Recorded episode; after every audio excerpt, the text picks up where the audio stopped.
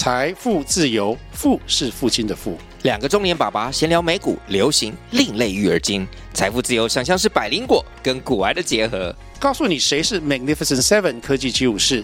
你该买瘦瘦比双巨头吗？从马斯克到泰勒斯，从华尔街到好莱坞，我们都追得上。新的一年听新的 Podcast，让我们一起财富自由，富是父亲的富哦。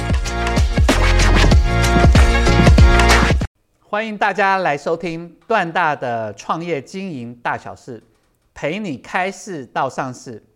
我们的频道提供创业家需要知道的经营大小事，希望能陪创业家们开市到上市。本节目由三富四代执行顾问股份有限公司与工作乐创业的共享空间共同合作。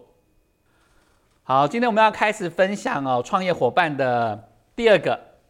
遇到企业家创业伙伴的时候，要如何相处？哦，小明见到老段说：“我们遇到了创业企业家的创业伙伴呢，我们到底要如何这跟这些企业家相处？要注意了什么？”老段，那老段就回答小明：“恭喜你创业啊，创业真的是好事。”好，然后遇到创业家创业伙伴的时候，要注意建立系统，用复制的系统来拼命赚钱，因此哦，维护系统。改善系统是重点，防止系统的错误与异常哦，去产生了一些损失。那建立系统哦，该怎么说呢？记得先想好目前哪些流程有建立系统，哪些流程没有建立系统。那我流程系统我该如何表达？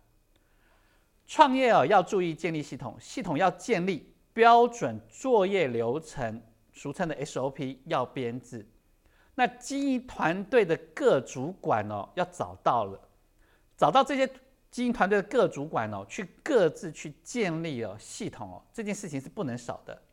这样子的话，企业家的创业伙伴才能够安心。好，所以啊，简单说，当你遇到企业家创业伙伴时，记得先找好经营团队的各主管。好，那经营团队会有哪些主管呢？不外乎第一个管收入的，第二个管支出的，第三个管财产的，第四个管员工的，第五个管财务的。好，所以基本上一个企业哦，不外乎由这五大要素组成。好，那我们首先第一个先谈到收入流程如何建立系统。这边的收入流程呢，就涵盖了销售及收款流程。通常啊，如果我们的找到的是技技术者哦，他是靠他的技术服务赚钱，那他一定首当其冲要担任了销售及收款流程的这个主管。所以这边呢，他就定义为是销售主管。所以我们通常会问哦，销售主管哦，你是否编制好了销售及收款的流程？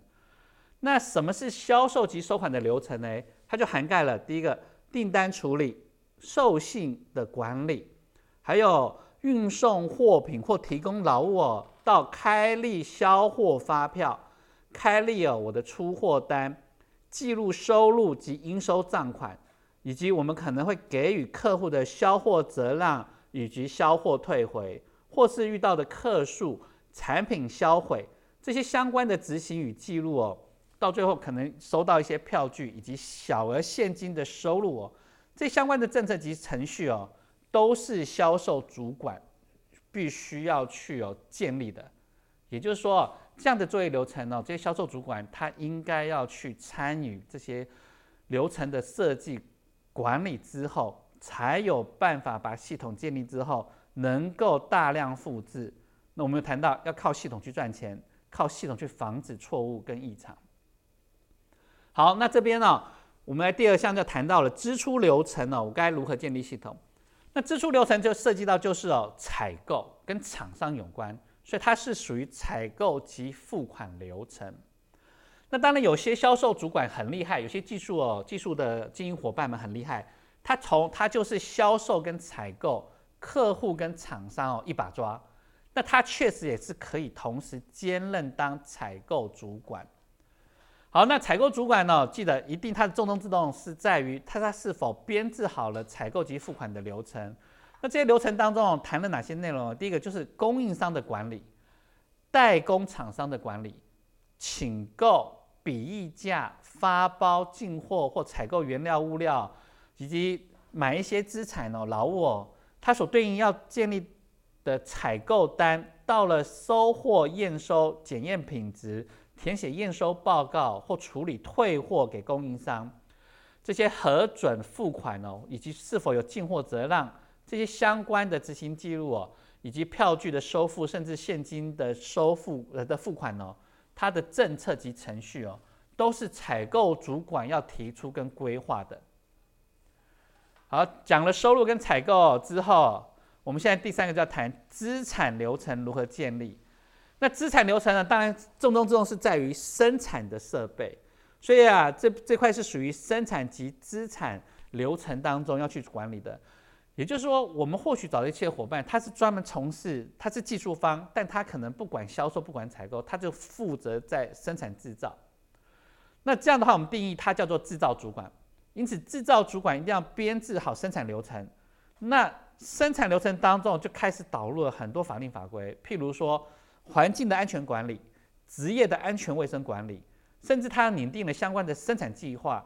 来建立了一些用料清单，然后原材料的储存、生产、制成安全、制成品的品质管制、下脚废料的废弃物处理、产品成本的标示，甚至到最后计算哦这些存货的生产成本、计算销货成本，都是制造主管的重中之重哦。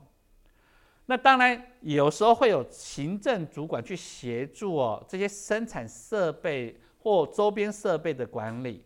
所以这些像不动产的厂房啊及设备的取得、处分、维护啊、保养及记录哦，这东西有时候就是委托给行政主管。也因此哦，很多好的行政主管、制造主管，他其实大部分都可能呢是采售或销售里头出身的。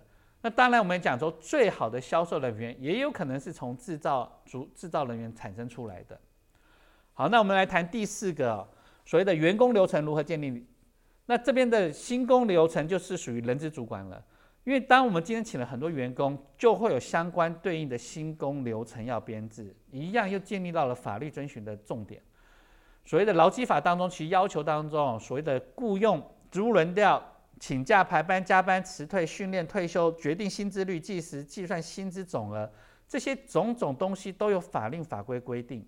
所以，人资主管当中，记得法律的遵循是非常非常重要的。他一定要有法律的知识，否则会为公司带来很多违法的一些成本跟损失。好，所以这些他们都要设计好相关的薪资记记录啊，支付薪资啊，还有做考勤考核这些政策程序哦，一定要有一个人资主管去定定。那第五个，我们开始谈到了财务流程。那财务流程怎么建立系统哦？它其实财务流程当中涵盖了投资及融资。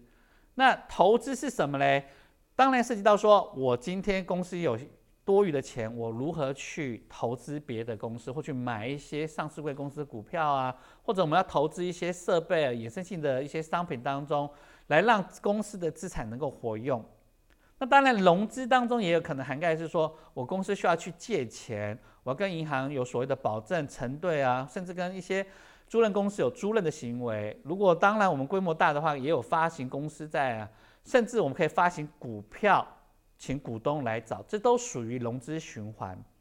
所以因此我们也谈到，刚刚我们在上一个呃 p a c k a g e 当中也谈到了，遇到资本家伙伴一定要有财会主管，也是因为它本来就属于财会主管当中属于一个融资的一个程序。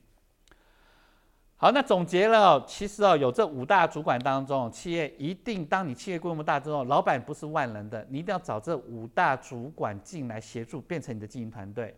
所以段大建议，遇到企业家创业伙伴的时候，找好以后定位好团队当中哦各自的角色，谁负责销售，负责采购，谁负责制造，谁负责人资，谁负责财务，确定好了职能之后。再建立系统，系统不断的修正之后，大量复制系统，这样子系统就会拼命的赚钱，给企业家伙伴们安心。